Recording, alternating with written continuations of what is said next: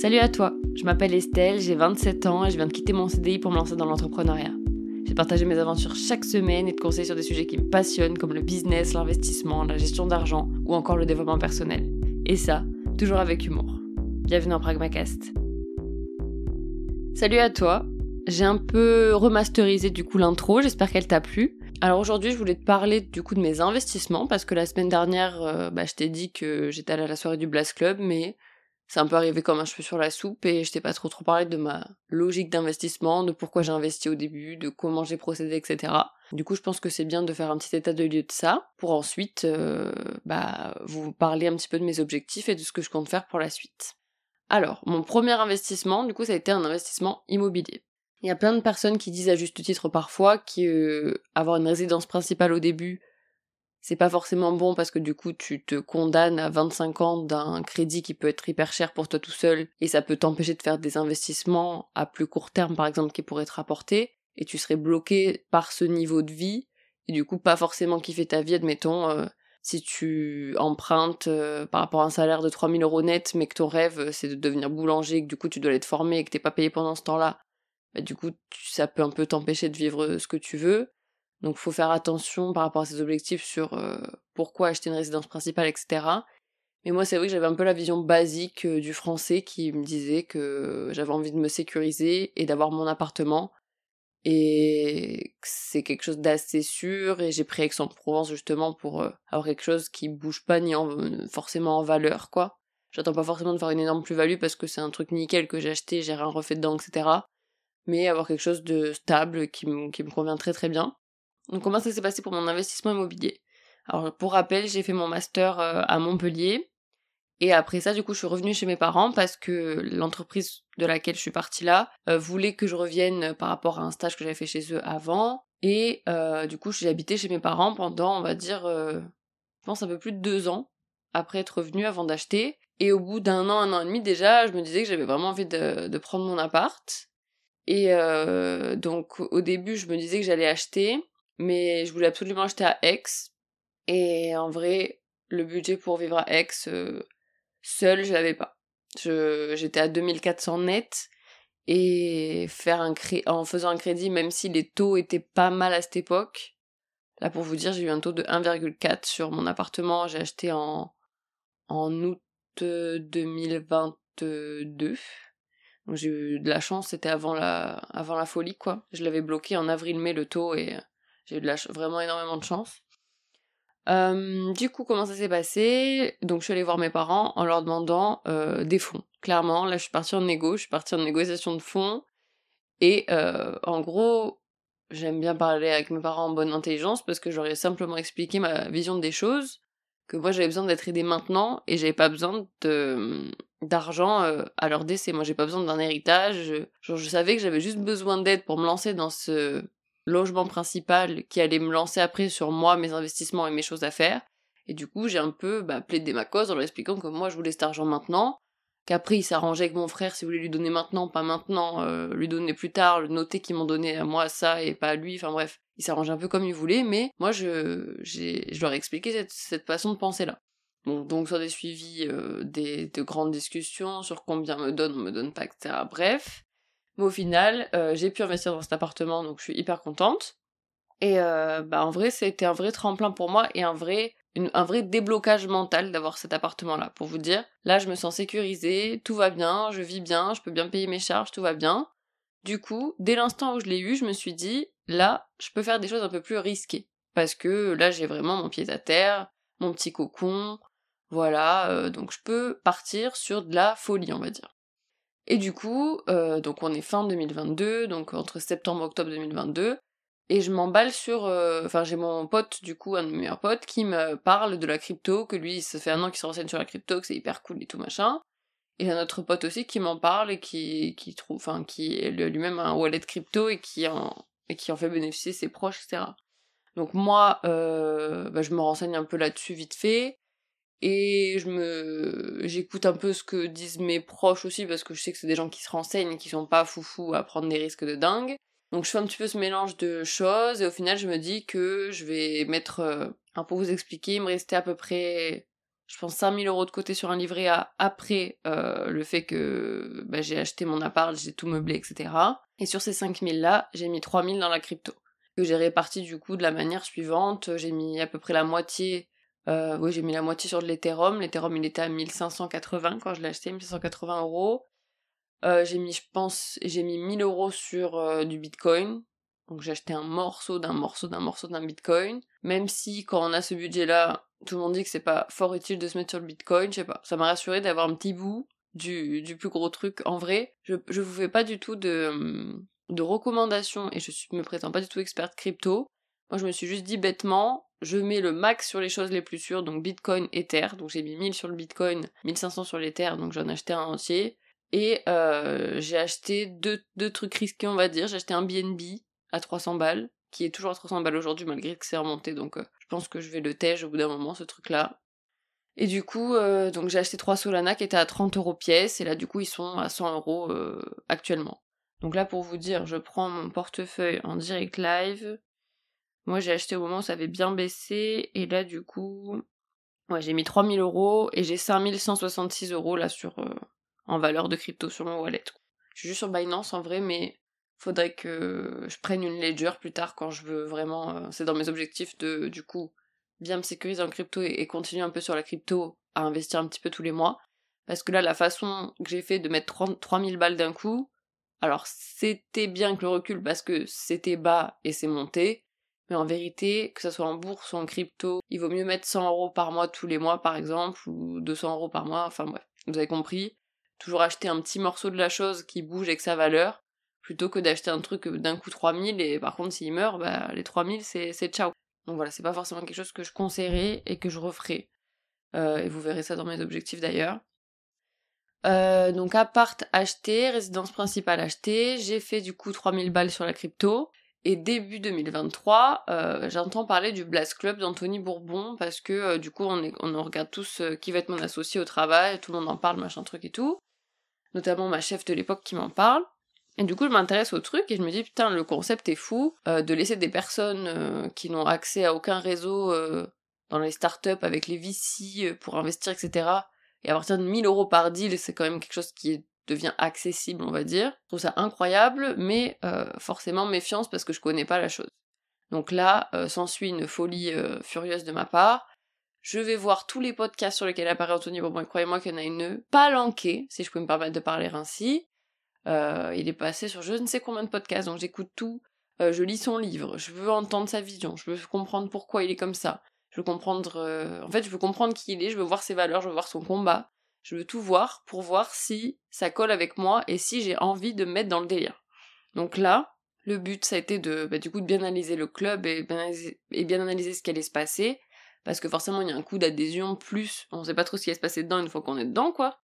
Donc au final, euh, je me suis renseignée comme une dingue et je me suis dit en fait, ouais, ça colle avec mes valeurs, le combat est cool et en fait je vais y foncer. Si ça vous intéresse que je fasse un podcast plus dédié au Blast Club, dites-moi. Parce que là je vous ai fait un petit truc la dernière fois mais c'était pas hyper complet. Si vous voulez vraiment si vous voulez que je vous décrive exactement comment ça fonctionne en interne, euh, voilà, sans vous dire forcément ce que j'ai pas le droit de dire sur les deals qui sont en cours, ça je pourrais pas en parler. Mais si vous voulez que je vous dise comment ça marche, si vous êtes obligé de payer des choses et machin truc, là je vais pas parler de ça, m'étaler là-dessus là. Mais en vrai, je pourrais vous le faire, y a pas de souci. Euh, donc du coup, je me renseigne comme une dingue et au final, je commence à me mettre sur la file d'attente parce que du coup, c'est un club euh, privé et on peut pas rentrer à n'importe quel moment. Il y a un moment pour rentrer. Du coup, il y avait des personnes qui étaient rentrées fin 2022 pour l'ouverture du club et là, on était février 2020, février-mars 2023 et au final, euh, bah, on est sur, liste d'attente. je crois que la file d'attente, enfin, je crois que le début de l'ouverture, c'était genre à 9h ou 10 heures un matin. Moi j'arrive au travail vers 9h, je mets la file d'attente de côté en me disant bon ça va se passer à 10h. Bien sûr ça loupe pas à 10h mon patron qui arrive, donc au final il fait que parler de trucs qui me concernent moi, en plus alors qu'on est trois dans le bureau. Du coup je suis sur la file d'attente, je parle sur le Discord en même temps du Blast Club. J'essaie de voir si je peux rentrer machin, mais au final il y a un bug sur la liste d'attente. Et le fait qu'on soit sur le Discord à parler et à poser des questions machin et qu'on soit sur le Discord tout court, Anthony Bourbon il dit vous êtes tellement chaud, euh, ça fait plaisir, je vous fais tous rentrer ceux du Discord dans tous les cas. Donc là, j'étais refaite, je me suis dit, mais complètement dingue, et là, c'est trop bien.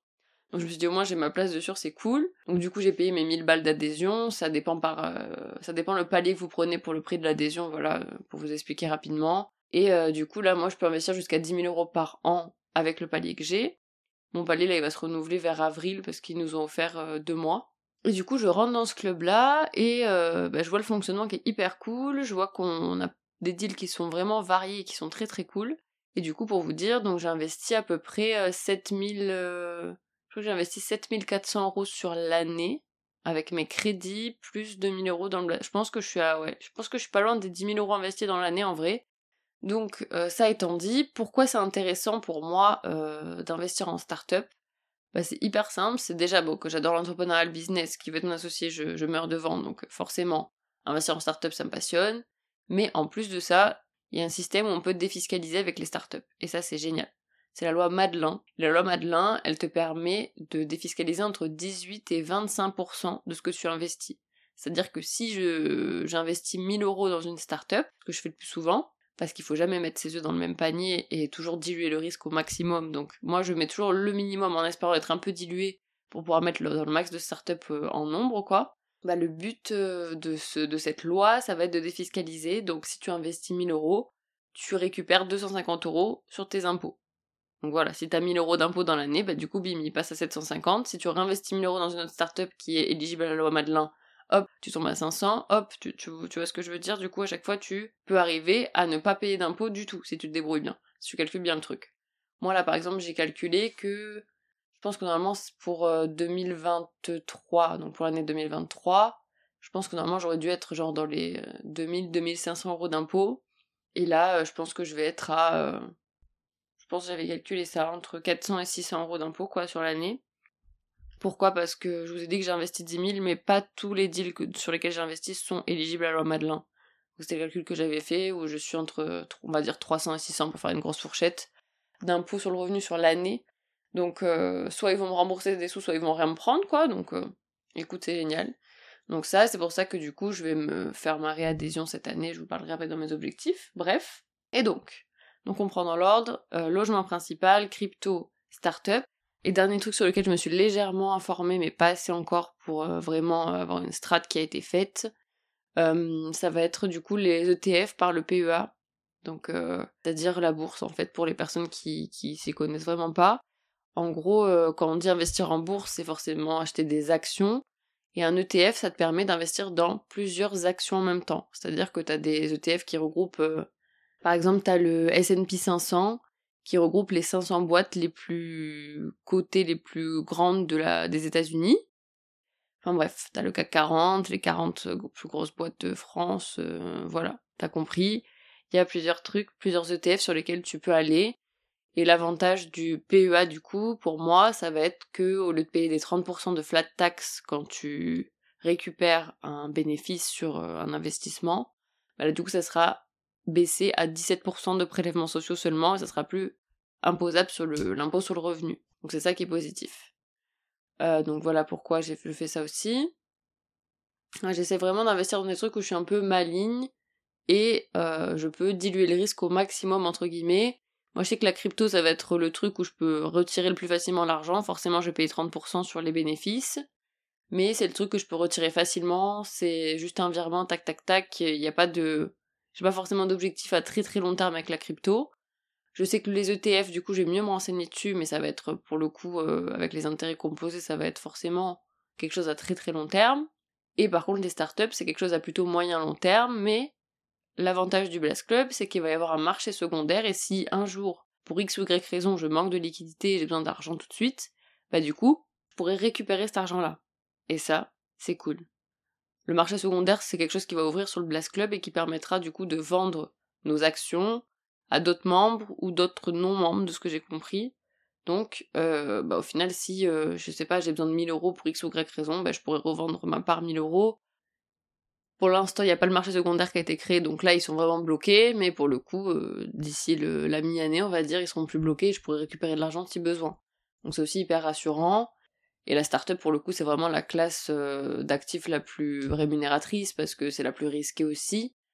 Euh, moi, j'adore faire partie d'un club et je conseille aussi de faire partie d'un club pour euh, investir parce que le fait de faire confiance aux équipes d'Anthony Bourbon qui sont très expertes sur ce sujet et qui analysent très bien les dossiers et qui ne laissent pas passer 99% des dossiers, je me dis qu'il y a vraiment un très gros tri qui dilue déjà énormément le risque. Et moi, je dilue en plus le risque en investissant dans le maximum d'entreprises, avec mon budget de 10 000 euros par an. Franchement, c'est euh, c'est risqué sans trop l'être non plus. Je sais que c'est possible que j'ai entre une et trois startups qui meurent. Euh, c'est possible, c'est sûr. Mais euh, les bénéfices que je ferai avec les autres dilueront le risque et, et me feront quand même faire un petit peu de bénéfices, je pense. Donc, je m'attends pas à faire du x100, du x1000, c'est sûr. Et je m'attends à faire un petit truc assez sympa. Et surtout, l'intérêt d'être dans ce club pour moi, c'est d'apprendre tellement de choses, de parler à des gens qui sont compétents. Euh, là, j'ai fait un after work avec eux, comme je vous avais dit, euh, une soirée Blast Club qui était hyper cool. Euh, il y a tellement d'avantages que, que voilà, je suis assez contente. Et du coup, pour vous dire mes objectifs, du coup, d'investissement pour 2024, du coup, ça va être investir tous les mois dans les ETF et tous les mois dans la crypto, jusqu'à la réelle explosion de l'explosion. Euh, pour la crypto pour le coup, et les ETF c'est plutôt du long terme, c'est au moins 5 ans pour euh, être défiscalisé sur le PEA comme je vous disais tout à l'heure. Donc là ça va être euh, mettre entre 100 et 300 euros sur la crypto et, les ETF, et ça va être du coup de, de, continuer de mettre de côté pour pouvoir investir dans des deals du Blast Club qui me conviennent. Pour cette année je pense que je vais rester sur crypto, ETF par le PEA et startup, parce que en vrai les startups ça m'intéresse de mettre le max dans la startup parce que franchement euh, bah, défiscaliser ça n'a pas de prix quoi. Et euh, je, veux payer moins d'impôts donc c'est hyper malin. C'est vraiment de l'optimisation fiscale à fond et franchement ça m'intéresse et, c'est le mieux quoi pour moi. Et c'est vraiment des projets dans lesquels je crois qui sont assez sécurisés par rapport à ce que je vous disais aussi qui sont plus sécurisés que si j'investissais dans un crowdfunding au hasard, je veux vous dire, sur internet, ça c'est risqué pour le coup, parce que là c'est des dossiers qui sont passés entre les mains de tous les VC euh, connu de Paris, c'est passé entre euh, toutes les mains des business angels euh, qui sont seuls. Et là, et là, du coup, bah, c'est le projet que personne n'a voulu qui est sur le crowdfunding. Vous, vous y croyez, mais bon, il y a peu de chance. Voilà, c'est beaucoup plus risqué en tout cas pour moi. Donc voilà, pour toutes ces raisons-là, voici mes objectifs que je vous ai dit. L'objectif de rendement, je l'ai pas vraiment en tête, mais c'est plus de placer mon argent et de le faire travailler qui me plaît et mes strats, je vais les affiner au fur et à mesure. Donc là, mes prochaines étapes, ça va être de mieux me former sur les ETF pour savoir me faire un portefeuille qui est logique. Pour l'instant, j'ai acheté juste un ETF qui tourne depuis 4 euh, mois. Euh, voilà, j'ai mis... Euh, je pense que je l'ai acheté 150 et il m'a apporté 16 euros en 3 mois. Bon, c'est pas l'affaire du siècle, mais c'est déjà pas mal, hein En vrai. Non, par rapport à ce que j'investis, ça va, c'est pas mal. En pourcentage, c'est pas mal. Et mais euh, je pense que je suis bien lancée et j'ai envie de vraiment tester plein de trucs. J'aimerais bien aussi tester plus tard la SCPI. Euh, je suis assez curieuse de plein de choses parce que vu que je veux être coach en gestion de budgétaire, ce qui est autre chose, mais euh, que j'ai envie de pouvoir imaginer une stratégie d'investissement par rapport au profil de la personne qui est en face de moi, qui sera adaptée à elle par rapport à son appétence pour le risque, par rapport à ce qu'elle veut faire, etc. J'ai vraiment envie de me former un max à tout ce qui est du coup bah, investissement, pour qui, pourquoi, et j'ai envie de moi limite tester tous les investissements possibles à mon échelle et par rapport à mes moyens forcément. Et j'aimerais bien tout tester pour tester les rendements sur 1, 2, 3 ans et voir du coup et pour, euh, et pour conseiller du coup ça à mes futurs clients. Donc voilà, euh, je pense que c'était assez complet.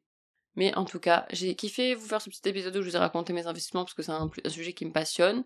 Si vous avez des petites choses à corriger sur ce que j'ai dit qui sont peut-être pas forcément exactes ou si vous voulez me partager vos projets d'investissement, si vous avez des questions sur n'importe quoi que j'ai dit, n'hésitez pas à venir me parler sur LinkedIn. Estelle Alberto, est toujours en description. Je vous remercie beaucoup pour votre écoute encore une fois. Je vous invite à me laisser des étoiles sur Apple Podcast et Spotify si ça vous intéresse, si ça vous a plu. Euh, un petit pouce bleu aussi sur YouTube, etc. Un abonnement. Merci beaucoup à toi. Je te souhaite une bonne journée, une bonne soirée en fonction de l'heure. Et je te dis ciao ciao.